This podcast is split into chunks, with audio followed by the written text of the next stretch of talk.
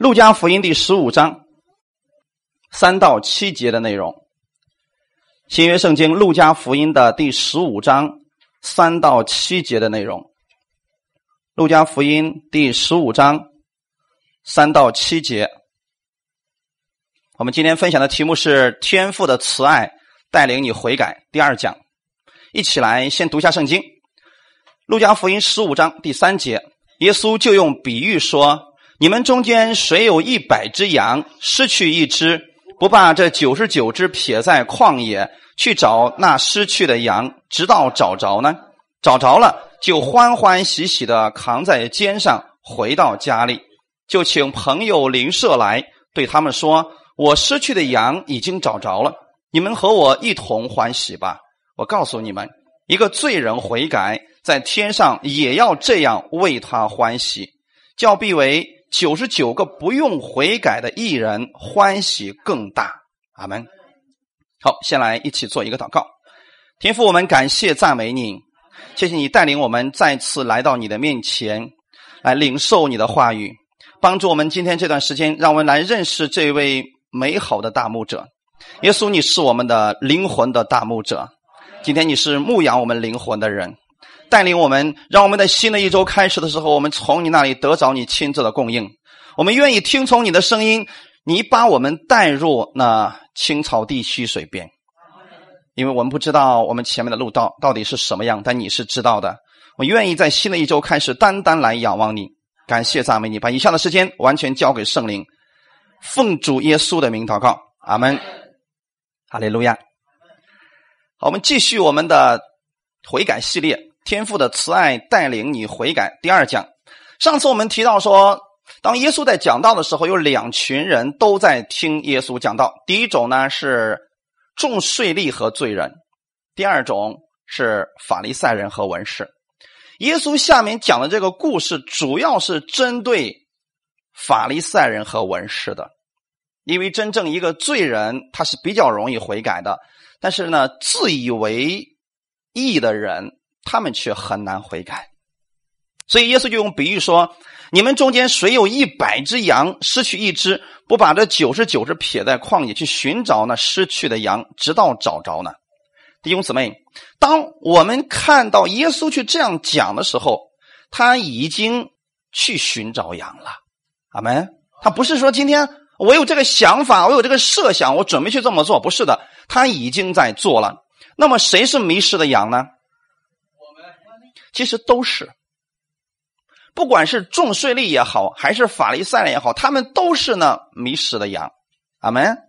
只不过有一只呢，它迷失的比较厉害，离主人比较远；而另外的呢，它离主人很近，但它也是迷失的羊。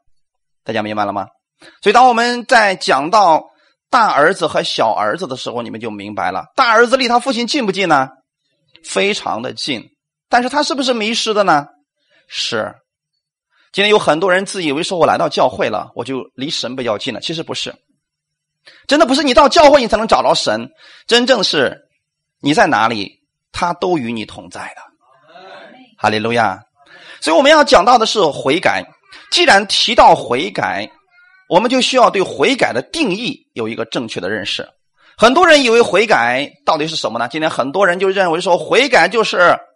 悔改，呃，后悔加改正，你们听说这个词吗？什么是悔改呢？先后悔，你先得对你所做的事后悔了，然后怎么样呢？改正，要不然你光悔不改，那不叫悔改。过去我很很多人告诉我这个事情，说许多基督徒那是光悔不改啊，那不叫悔改。弟兄姊妹，悔改是这么解释的吗？圣经希腊文原文的意思，悔改是。更新你的心意，改变你的思想，转向神，阿门。阿门。在此，我们想，呃，给大家讲一段经文。如果是后悔加改正的话，神会不会后悔呢？也后悔，对不对？好，那我们看，神后悔了会做什么事呢？是不是神做错事所以才后悔呢？我们一般用“后悔”这个词，是不是我们做错事了后悔？那么神后悔的呢？是不是因为神做错事儿呢？我们来看一下《出埃及记》的第三十二章十四节：于是耶和华后悔，不把所说的祸降于他的百姓。是不是神做错事了？一开始神说我要刑罚你们，我要降灾祸在你们身上。突然神说不行，这个想法太邪恶了，我不能这么对待他们。是神觉得良心发现自己错了吗？什么问题？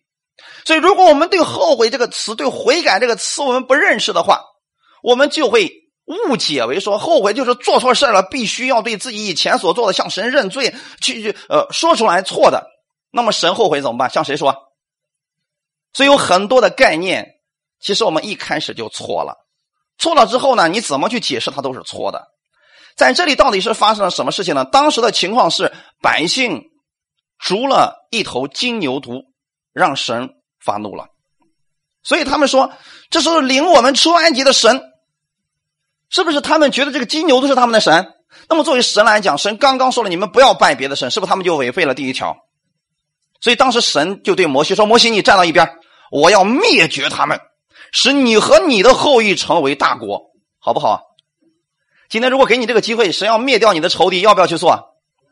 哎呀，我们很多说太好了，捉灭他们，因为人家说的很清楚啊，你过来，让我灭了他们，让你和你的后裔成为大国。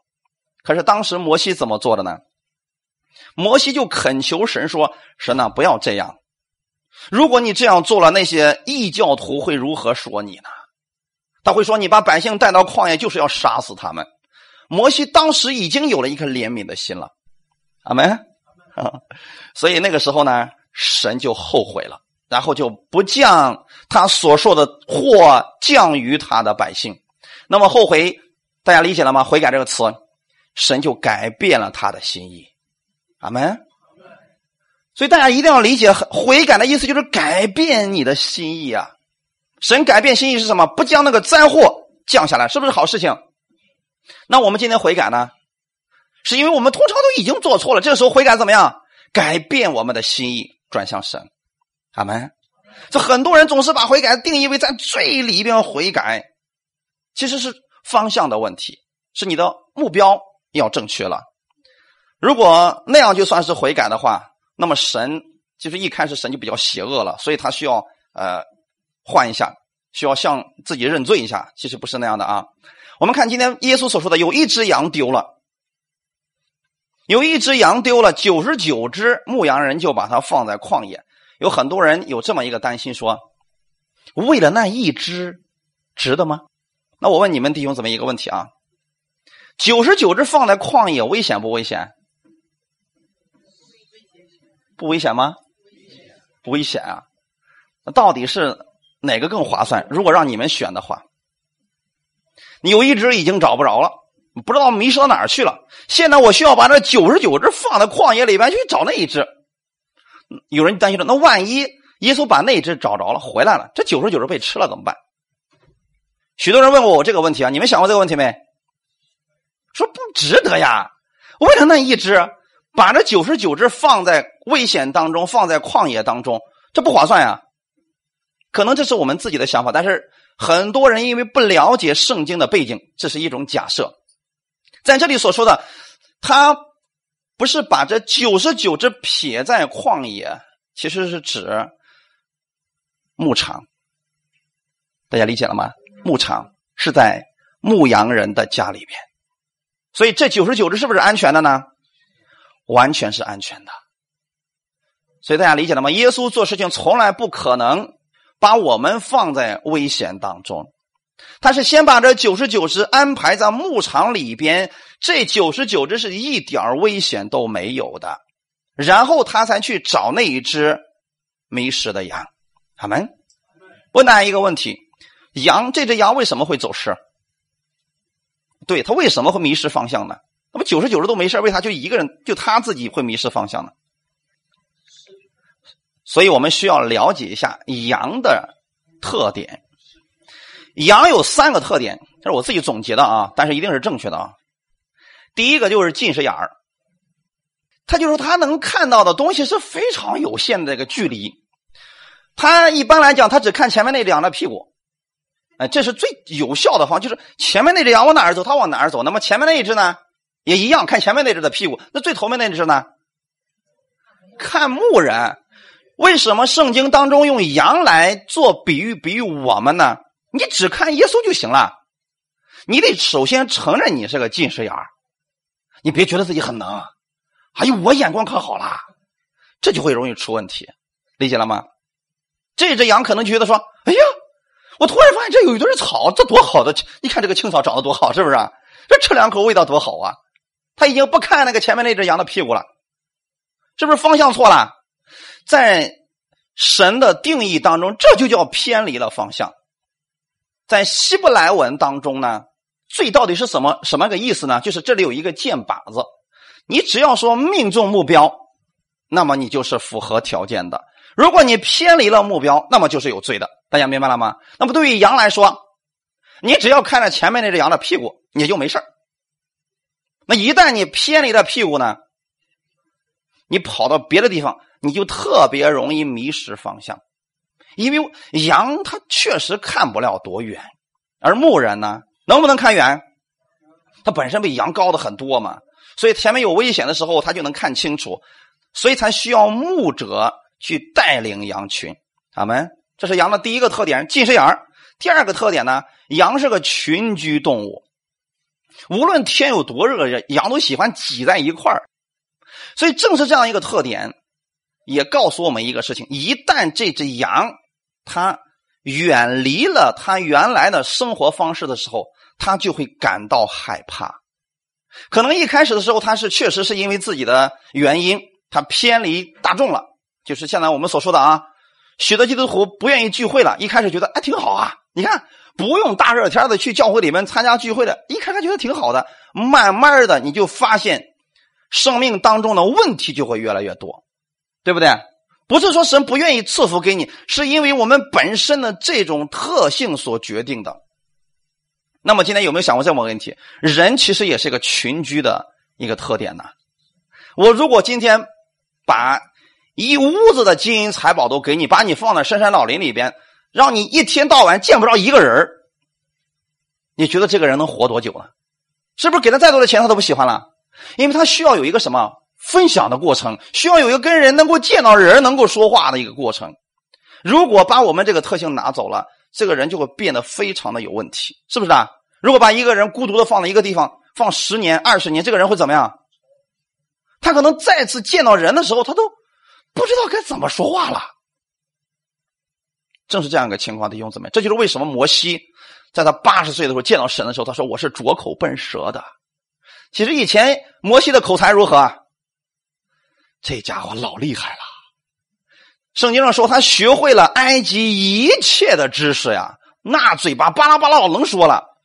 可是四十年之后呢，他真的不会说话了，因为他多数的时间都是在旷野里边，见不着几个人因为以色列那个地区放羊是一出去就是两三个月甚至半年的时间，就在旷野里边。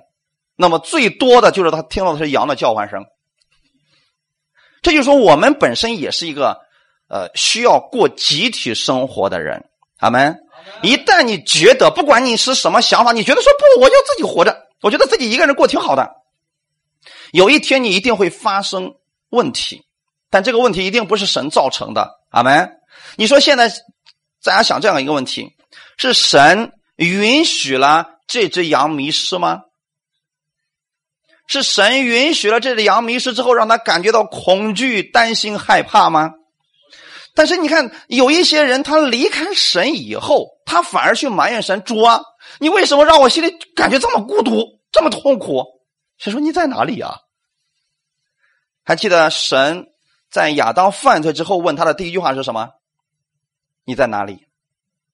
如果你在羊圈里边，会出现这种问题吗？不会的，阿门。所以我鼓励弟兄姊妹经常参加聚会。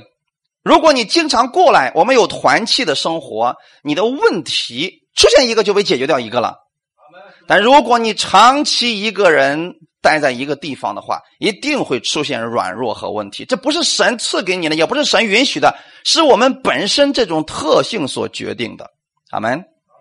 第三个羊的特点没有攻击力。哎，山羊还好点，还长那个角是吧？那绵羊呢？绵羊那个脚有没有攻击力？没有啊。所以他遇到狼、遇到狮子的时候，他能不能搏斗过人家呢？所以这个时候呢，你看啊，一旦遇到危险的时候，羊会怎么做？叫唤，明白了没有？一旦遇到危险，它只能做叫唤，就是向牧人求助。它不像别的动物还能够踢动了。你看那个野驴啊，其实它还真不咋地啊。但是呢，它遇到那个狮子来时，它用脚再蹬两下不行，非得折腾两下不行。结果最终的结局一定是驴死于虎口或者狮子之口。他就不，他不懂得去向主人去求救。再说他那个倔脾气，他也不愿意听他主人的。但是羊不一样，羊一旦意识到危险的时候，他就他们就挤在一块开始向牧人去求救的。阿门。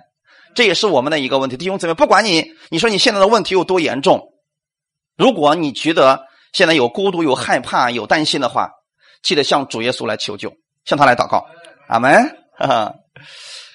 你要相信我们的大牧者耶稣一定会垂听你的祷告，并且会帮助你。就算你现在你说我找不着回家的路了，主一定会找到你，亲自来帮助你。阿门。看一段经文，《马可福音》第六章三十四节，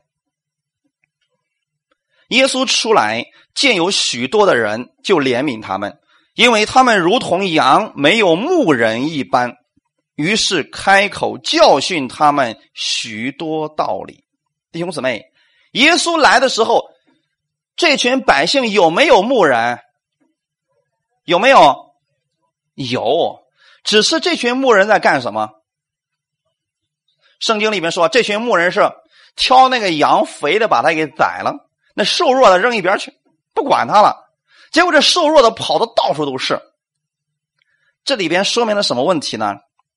教会当中，法利赛人和文士，他们都是教导神百姓的人呐，明白了吗？可是他们有没有做到牧人的责任呢？没有。就说现在羊出了问题了，是不是应该出去寻找的？可是法利赛人有没有寻找呢？没有，他把那个瘦弱的直接丢弃了，把那个肥的直接给宰了。弟兄姊妹，今天有许多的教会也是这个问题，就说牧人呢，把所有的这个。原因都归咎于信徒的身上，都是他们的错。那么弟兄姊妹，今天其实我是这样想的：如果我们有弟兄姊妹软弱了，那我会想，可能是我的话语这方面教导的还不够，我会继续教导。如果有人离开了这间教会去别的教会，我说了，那可能是在这个地方得不着供应，所以他去到别的地方，这是个好事情。大家理解吗？不要把所有的责任问题都归咎到羊的身上，它本身是有限制的。阿门。近视眼看不长，然后呢，群居动物它需要有一个跟它能够说得来的一群人。第三，没有攻击力，所以它感到软弱害怕的时候，它就一定会去寻找牧者。只是羊的眼光真的不怎么好。大家理解了吗？他眼光真的不怎么好，所以你看，有许多的小羊，我们今天说出信主的啊，没有什么分辨力，就是别人讲点稀奇古怪的东西，他就愿意去听，就一般都被忽悠走了。这就是没有知识嘛。我期待大家有分辨力，阿门。羊至少有一个分辨力，知道是什么吗？你视力不好，不代表你耳朵不好啊。我们是不是应该有这个分辨力？就是你得听出来，他是不是主耶稣的声音呢？你得听出来，他是不是符合圣经的教导？这点你都能有吧？有时候我也没读几遍圣经啊。那么好，当别人的教导是让你更加亲近耶稣了，还是让你远离耶稣了？是让你跟人之间和睦了，还是让你仇视所有的人？这个结果你都能分辨出来吧？看结果是不是也可以分辨出来？如果有的人他说的再好，结果说：“哎呀，你不知道啊，那个牧师不是个东西，这个牧师不是个东西，这群信徒不是个东西。”那么好，要不要再听他的？他一定是有问题的人，弟兄姊妹，因为真正的牧者不会这样去做拆毁的工作。耶稣出来的时候，看见有许多的人，这群人就像没有牧人的羊一样。耶稣没有说：“哎呀，你们好可怜啊，你们怎么死了？得了。”耶稣是开始教训他们。许多的道理，阿门。这个事情本来应该是谁来做的？法利赛人和文士。可是他们有没有做到呢？没有。所以在律法之下，很多人真的是只顾自己；恩典之下，我们是彼此相顾的。耶稣来到底是要干什么呢？看路加福音十九章第十节，我们一起来读一下：人子来，为要寻找拯救失丧的人。第一个是什么？寻找。那么神找我们好不好找？好找。为什么你不去找神呢？你看今天多数人讲悔改应该怎么讲呢？他们一般的教会就是过去你们所听到的悔改是怎么悔改？怎么算算是悔改？从罪里边出来吧，去找耶稣吧，别在罪里边打转了，快点有好行为吧，是不是这样的？那你有没有想过一个问题？这只羊它现在已经迷失方向了，它怎么找着回家的路？能不能找到回家的路？它如何悔改呢？它如何从罪里面出来？你说，你对一只在旷野里边羊，你说啊，别害怕，它能不害怕吗？怎么样才能不害怕？回到羊群当中的时候，他自然就不害怕了嘛，阿门。所以今天我们得有这个智慧的弟兄姊妹，确实有一些弟兄姊妹他软弱了，他不愿意聚会。好，他有问题了，我们是不是应该先解决他的问题啊？比如说有疾病，是不是先不要问任何理由，先把这个人的疾病先为他祷告，然后再鼓励他回到教会当中来吧？你别一开始就指责他，然后打击他，让他觉得自己还不如死了得了。那这现在耶稣所看到的这一群以色列的百姓，是不是都是这种散养的了？就没人管他了。耶稣没有先打击这群百姓，说为什么不去教堂里边聚会？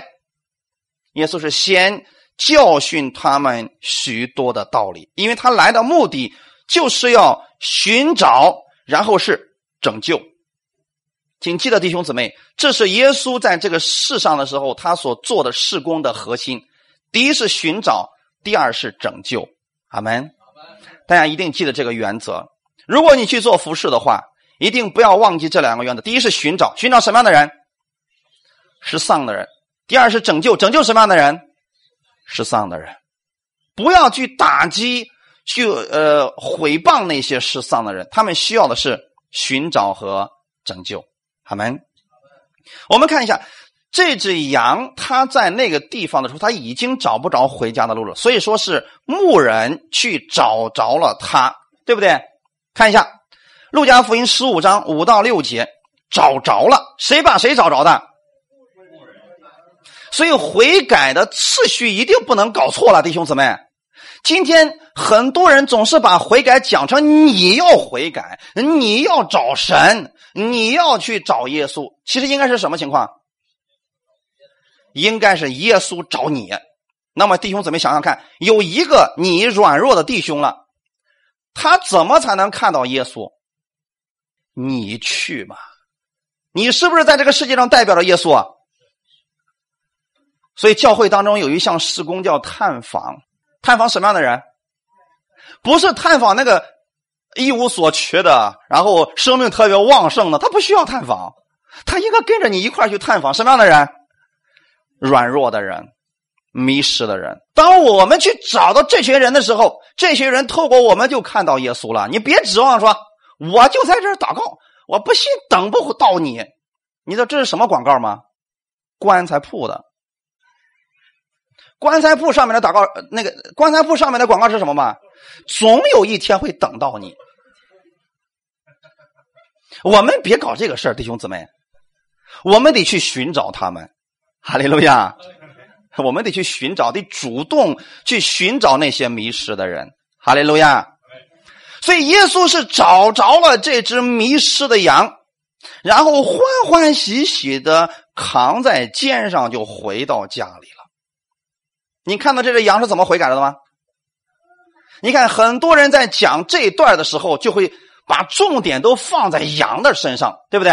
就是悔改一定是羊的问题，一定是羊要主动悔改，一定是羊要彻底认罪，一定是羊要在行为上改变自己。你别忘记，他已经迷失方向了，心里害怕不害怕？是不是很担心、很绝望？因为他他找不着回家的路，他是个近视眼儿，他怎么能找着回家的路呢？这个时候他怎么悔改？怎么做才算是悔改呢？其实他的眼睛一直在寻找，寻找什么？寻找他牧人的到来。哈利路亚！他的耳朵其实一直在听着，期待着那个熟悉的声音的出现。弟兄姊妹，他想得着的是安慰，而不是大气。所以，你身边的弟兄姊妹，如果有人已经很久不来聚会了，已经很久都没有听到他的消息了，你有感动去看他的时候，他就会听到那熟悉的声音，见到他一定告诉他：“耶稣爱你。”好没？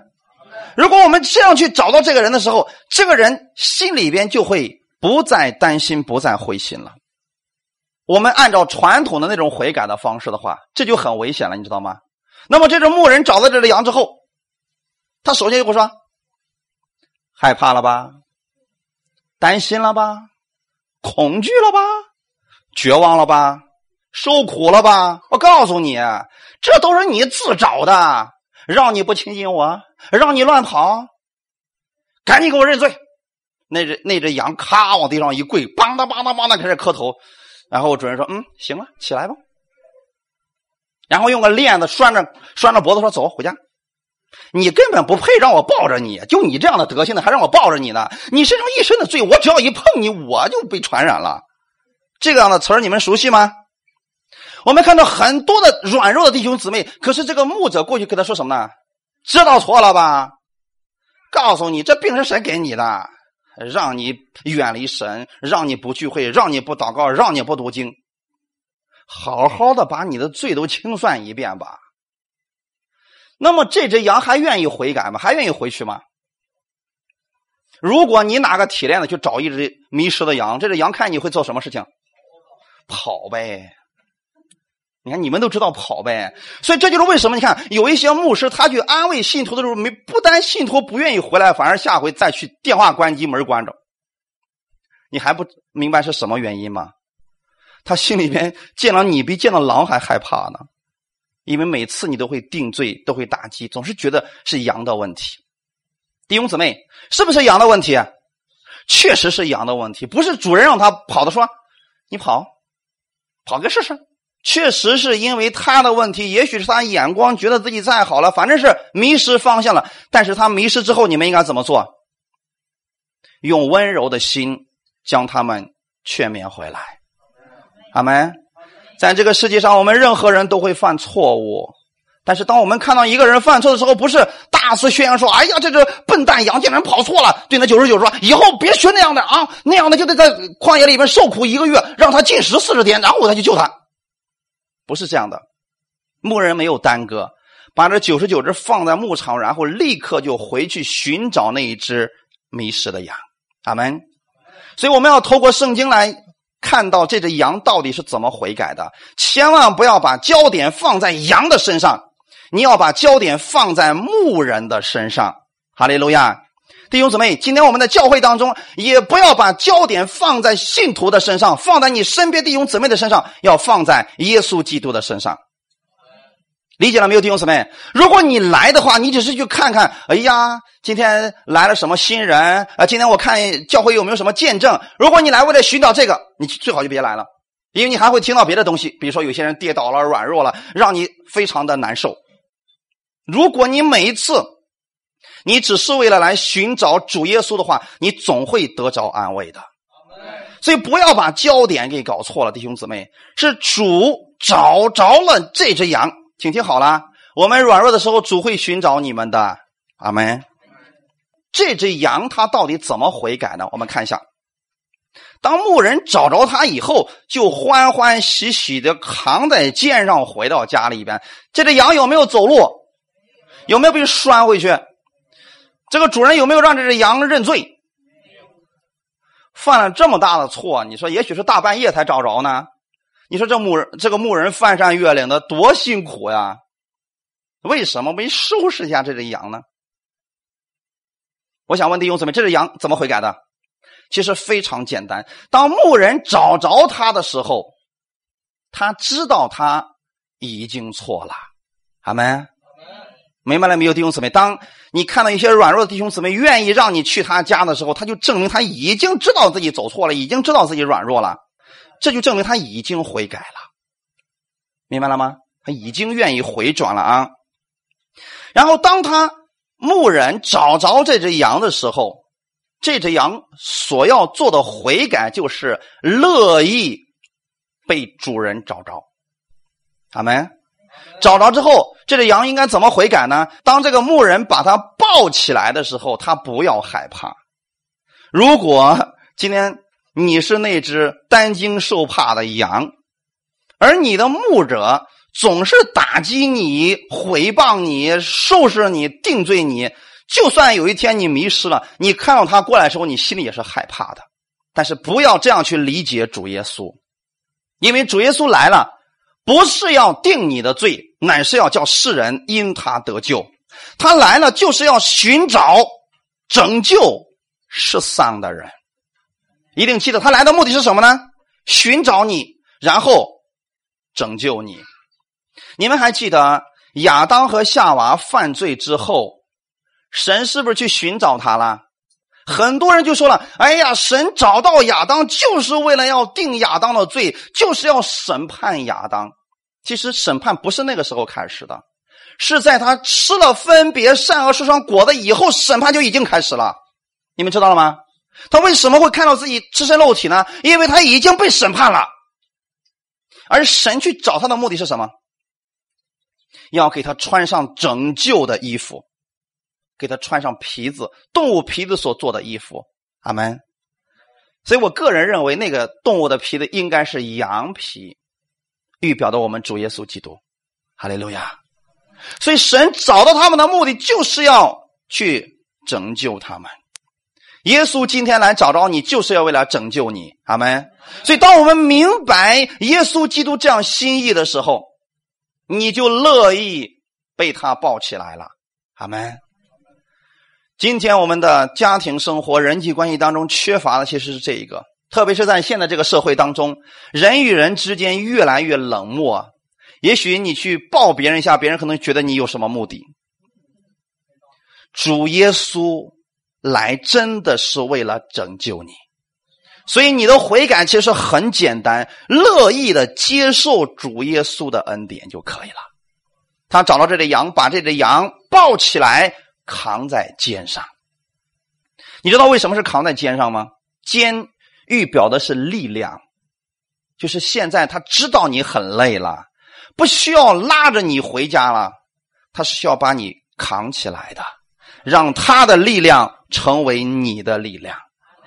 所以今天，当我们看到一些人软弱的时候，一些人彷徨的时候，今天你要让主耶稣的力量成为他的力量，把耶稣的慈爱给他。拯救给他，这个人就自然站起来了吗？我们不是对着羊说：“跑一天了吧，累了吧，知道错了吧？”你是需要把他扛起来，因为你是有力量的。阿门。把它放在你的肩上，所以耶稣找到你的目的只有一个：你软弱的时候，他愿意把你放在他的肩上，他要带着你往前走的。欢欢喜喜的扛在肩上，很多人就把这个词给忘忘掉了。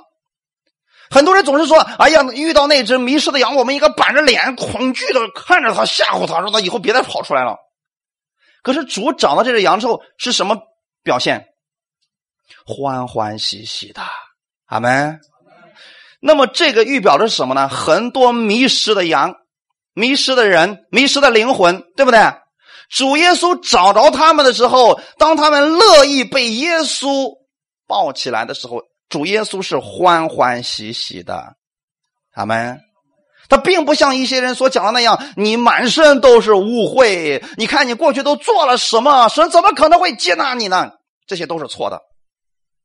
主耶稣找到这群羊之后，就把他们扛在肩上，乐意赐力量给他们，然后回到家里边。回到主人的家里边，阿门。今天你们到教会，其实你们都回到耶稣的家里边了。然后第六节说：“就请朋友邻舍来，对他们说：我失去的羊已经找着了，你们和我一同欢喜吧。”阿门。你知道这是在教会当中的生活吗？当我们看到有不信的或者软弱的弟兄姊妹再次回到教会的时候，我们每一个人都是欢欢喜喜的，而且我们会让你们上来做介绍一下，说你是谁，从哪里来的。目的其实不是说让我们都记住你过去有多败坏，是让你记得一件事情：你回来了，我们愿意接纳你们。因为在天上的时候，主耶稣也是如此的欢喜的。他看到有一只羊悔改了，就是转回到家里边来了。阿门。所以就请邻舍朋友，你知道谁是邻舍朋友吗？你们都是。所以当你看到有一个弟兄姊妹他们回来的时候，不管过去他们怎么样，他们愿意再次回到教会的时候，我们每一个人都应该是欢欢喜喜的。阿门。这是主耶稣的心。所以这只羊的悔改，就是他愿意被主找着，愿意被寻回，愿意被扛着，然后回到家里，这就可以了。这就是悔改了，弟兄姊妹，不要把这个讲的跟羊要做点什么。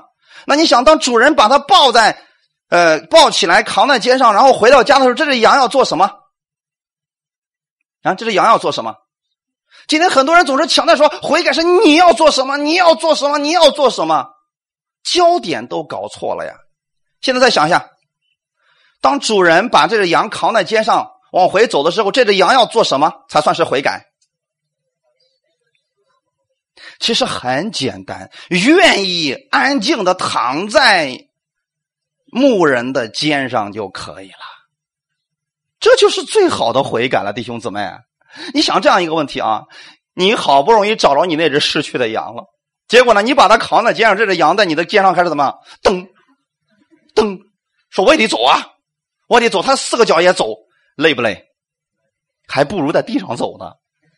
你说不扛在肩上，他脚还那蹬蹬蹬，牧人累，他也累，是不是这样个情况？弟兄姊妹，真正的悔改不是这个样，你要做什么，恰恰是你什么都不要做，你。安静的安息在耶稣的力量上，这就是悔改了。等你回到家里边，主人会给你供应吃的喝的。阿门。力量充足以后，那个时候才要你做什么。我们很多人总是把做什么就当成悔改，其实是先改变心意，注目在耶稣基督的身上。哈利路亚。所以本段一定记得，本段强调的不是羊自己如何悔改，如何找到家，强调的是牧者。这个主角是牧人，哈利路亚，是牧人的寻找，是牧人把他扛起来回到家里边，是牧人很高兴。你发现什么都是这个问题吧？是牧人对他的朋友说：“你跟我一同来欢喜吧。”这只羊之所以愿意悔改，是因为。牧人的慈爱领他悔改的。再想这样一个问题：那只羊因为迷失了方向，在山野、在旷野里边，可能非常惧怕，也饿了一天了，啊，担惊受怕了整整一天的时间，终于期盼着它的主人来把它抱回家了。请问下一回的时候，这只羊会不会说：“嗯，上次被主人抱回来，我都没走路，这次我得再出去一次。”会不会这样？有谁愿意过担惊受怕、绝望灰心的生活呢？是不是有过这么一次之后，他下一次他就不愿意再偏离主人的目标了，就愿意跟随耶稣了？这才是真正的悔改，就是神的慈爱会领他，给他一种力量，不再偏离自己，不再像过去一样，我们都像羊走迷了路。偏行己路，不再那个样子了。阿门。今天一个真正明白耶稣基督恩典的人，你让他不信耶稣啊，他说啥也不愿意的，理解了吧？哎，因为他知道那个多好，他知道被牧人供应是多么美妙的一件事情，所以没有人愿意在恩典当中再回到去靠自己生活的，除非他不明白神的恩典。所以是神的慈爱领他悔改的。看一段经文，《彼得前书》第二章二十五节：“你们从前好像迷路的羊，如今却归到你们灵魂的牧人监督了。”阿门。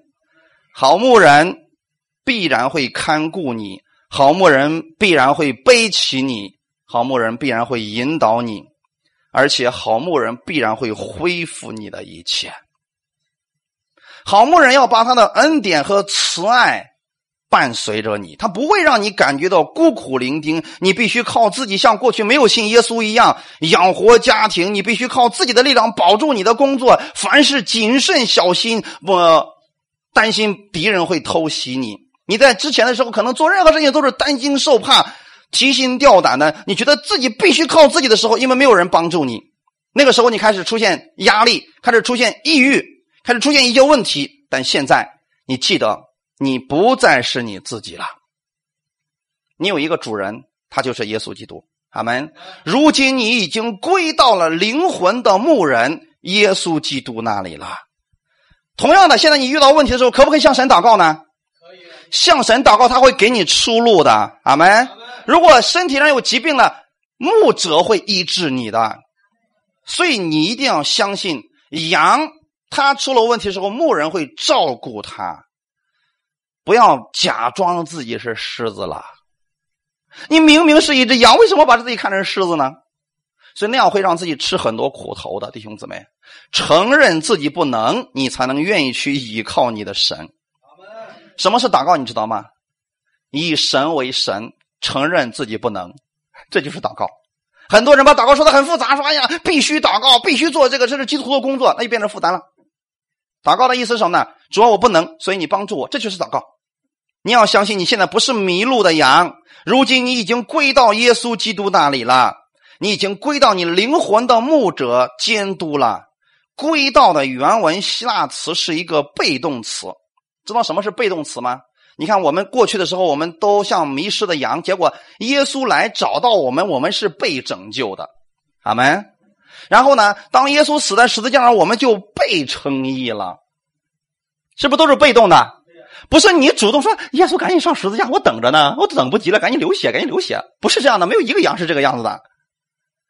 我们都是被动的，是主耶稣找到我们来拯救我们，所以如今你已经被带回，请记得啊，这个羊是被带回的，阿门。他并不是说，呃，这个牧人找到这个羊说，行了，前面带路回家吧。不是这样的，谁在前面？没有人在前面，是牧人把羊扛着，阿门。他们两个同行了。现在你知道你怎么跟耶稣同行的吗？耶稣扛着你往前走的。不要觉得说，哎呀，我在前面呢，你跑耶稣前面你就麻烦了，有一天一定会迷路。有些人就太着急了，所以才会出问题啊。亚伯拉罕原来的妻子叫撒拉，对不对？撒拉就太着急了，说，哎呀。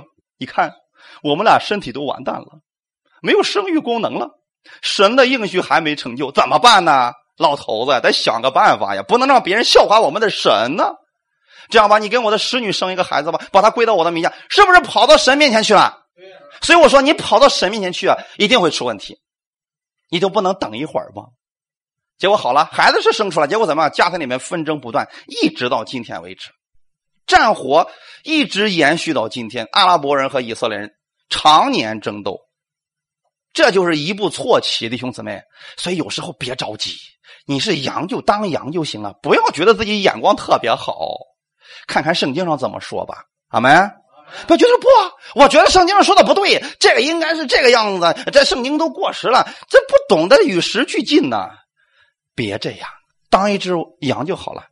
阿门，所以你们思想一下羊的特点是什么就好了，然后承认自己不能向神来祷告。阿门。好，所以我们已经被带到牧人那里去了，是主耶稣已经成就此事了。请记得，不是你主动归回，是你被带回去了。牧人失去了一只羊。然后牧人去找这只羊，最后牧人找着了那只羊。也许他当时正在哭泣、受冻、孤单、饥饿。然后牧人抱起这只羊，扛起这只羊，这只羊要做的事情就是安息下来。这就是最好的。阿门。我非常敬佩有一个牧师，他讲过说，信心的对立面其实不是不信，而是没有安息。我们以为说信心的对立面就是不信，我们总是说：“哎呀，你怎么没有信心？”他说：“我信呢。”其实我们不是说他不信神，你明白了吗？只是说你没有安息。理解了没有，弟兄姊妹？你没有安息而已，所以你才不信呢。我们说啊，你信心太小了，其实是你没有安息。所以弟兄姊妹，当这只羊它在靠自己的时候，它确实没有安息。当主把它抱在肩上的时候，他要做的事情就是安息下来，相信牧人。阿门。你千万别主耶稣都把你抱在肩上，你说你会不会走错路啊？哎，你把我往哪儿带呀？这都是多想的。阿门。相信圣经上的话语就是给你的，不会把你领错的。阿门。这样的话，你就蒙福了。哈利路亚。所以，耶稣讲的这个比喻是牧人做了所有的事情，我们只做了一件事儿安息。简单不简单，弟兄姊妹？就是你完全相信牧人的脚步，相信他的带领，不会把你放到虎口里边，把你让他们给你吃了，是把你带回家的。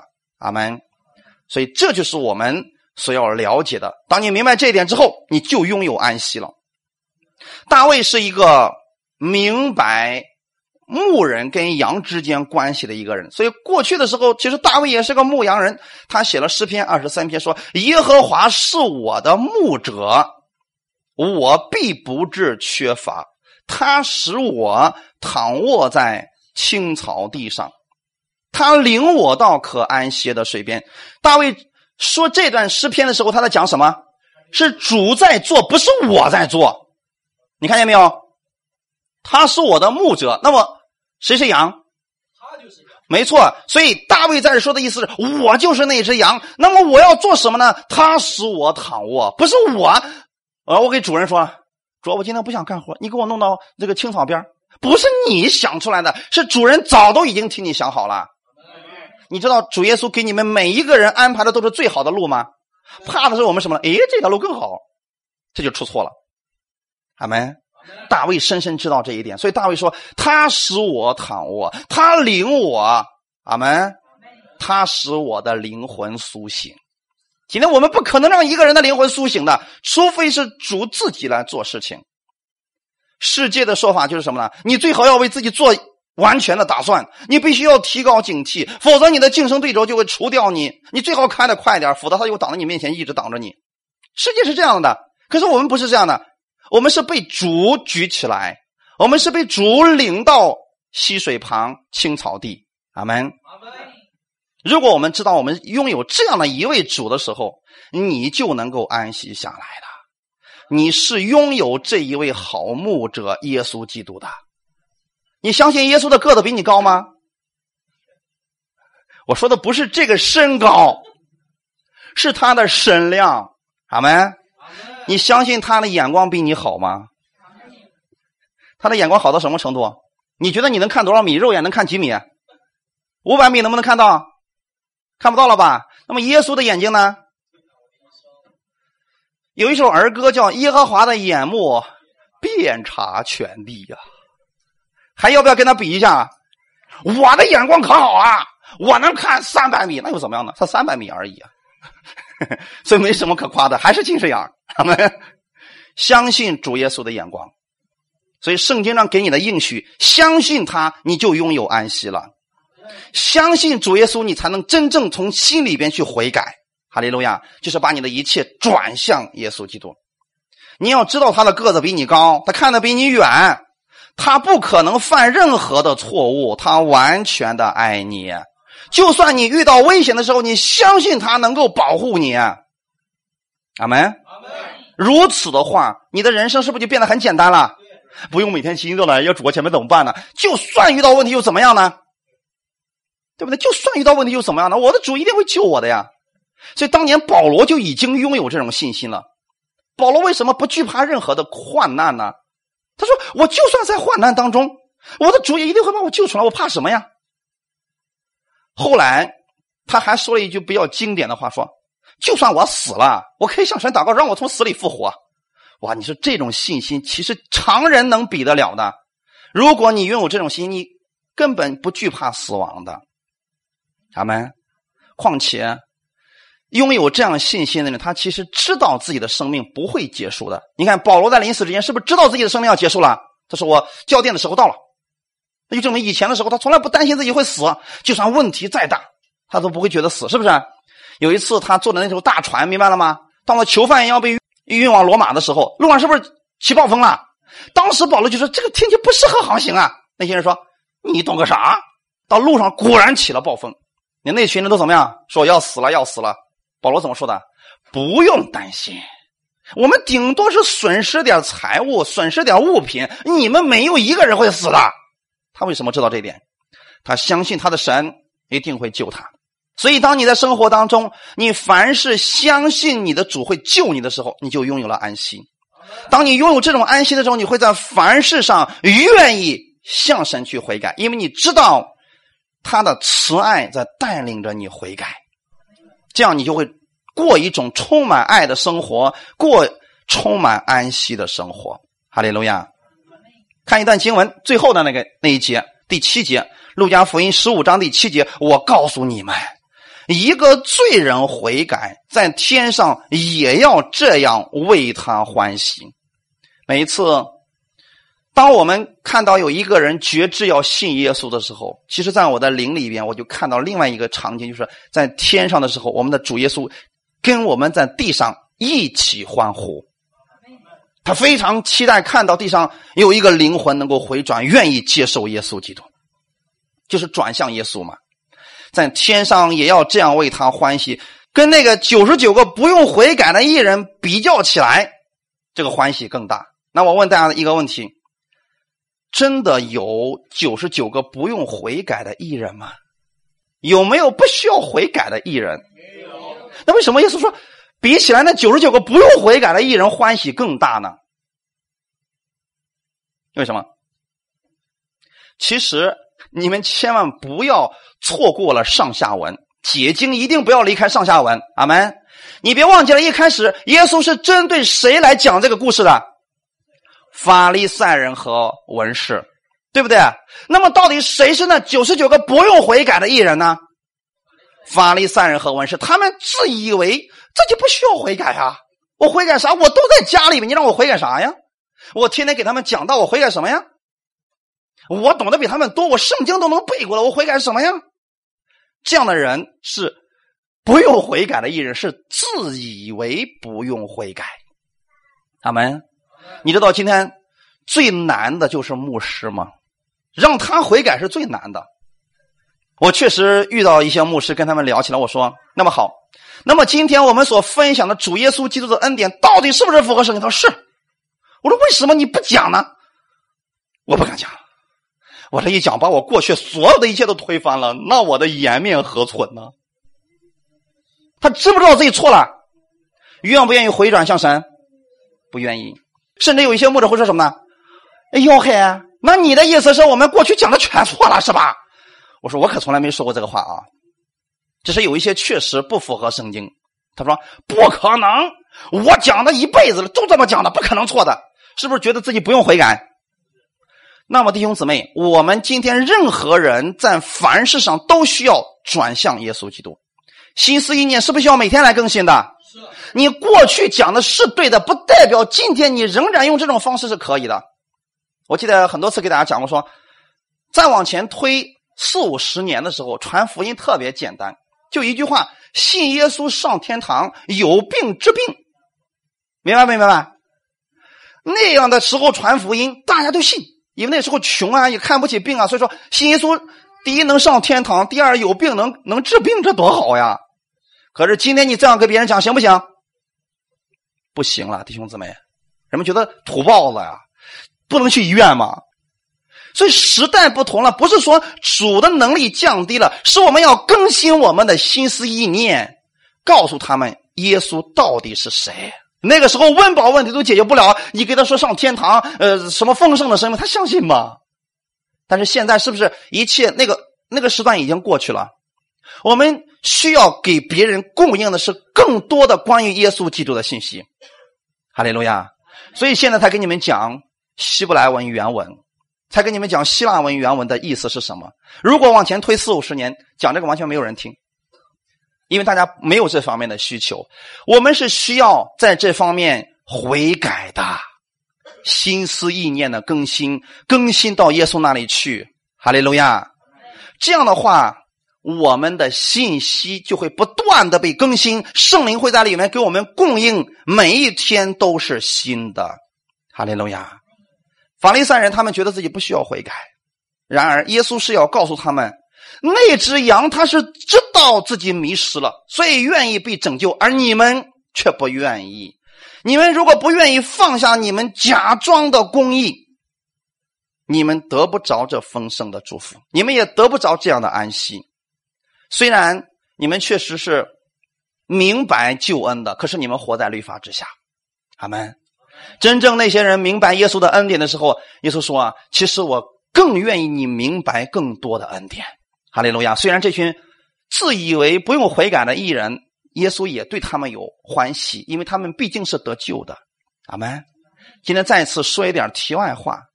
在律法下的人是不是得救的？只要他是信耶稣、认耶稣为主，他们都是得救的。只是我们这天天悔改，在基督的恩典里边，在天父的爱里边悔改的人，主耶稣给我们的供应更多，他的欢喜也是更大的。同样的，你的欢喜也是更大的。阿门。好，一起来祷告。天父，我们感谢赞美你。谢谢你今天借着这样的话语，让我明白了什么是悔改，是天父的慈爱带领我悔改，是你找到了我，你寻找到了我，将我抱起来，将我扛在你的肩上，将我带回到家里边。今天我承认我自己不能，所以我愿意在凡事上仰望你，请你在新的一周开始的时候，你带领我前面的道路，因为我不知道我的人生道路会走向哪里，你带领我的每一步。我相信你给我的带领一定是最蒙福的道路。我愿意每一天在凡事上都仰望你，转向你，更新我的心思意念。感谢你，感谢天父这样丰盛的供应，一切荣耀都归给你。奉主耶稣的名祷告，阿门。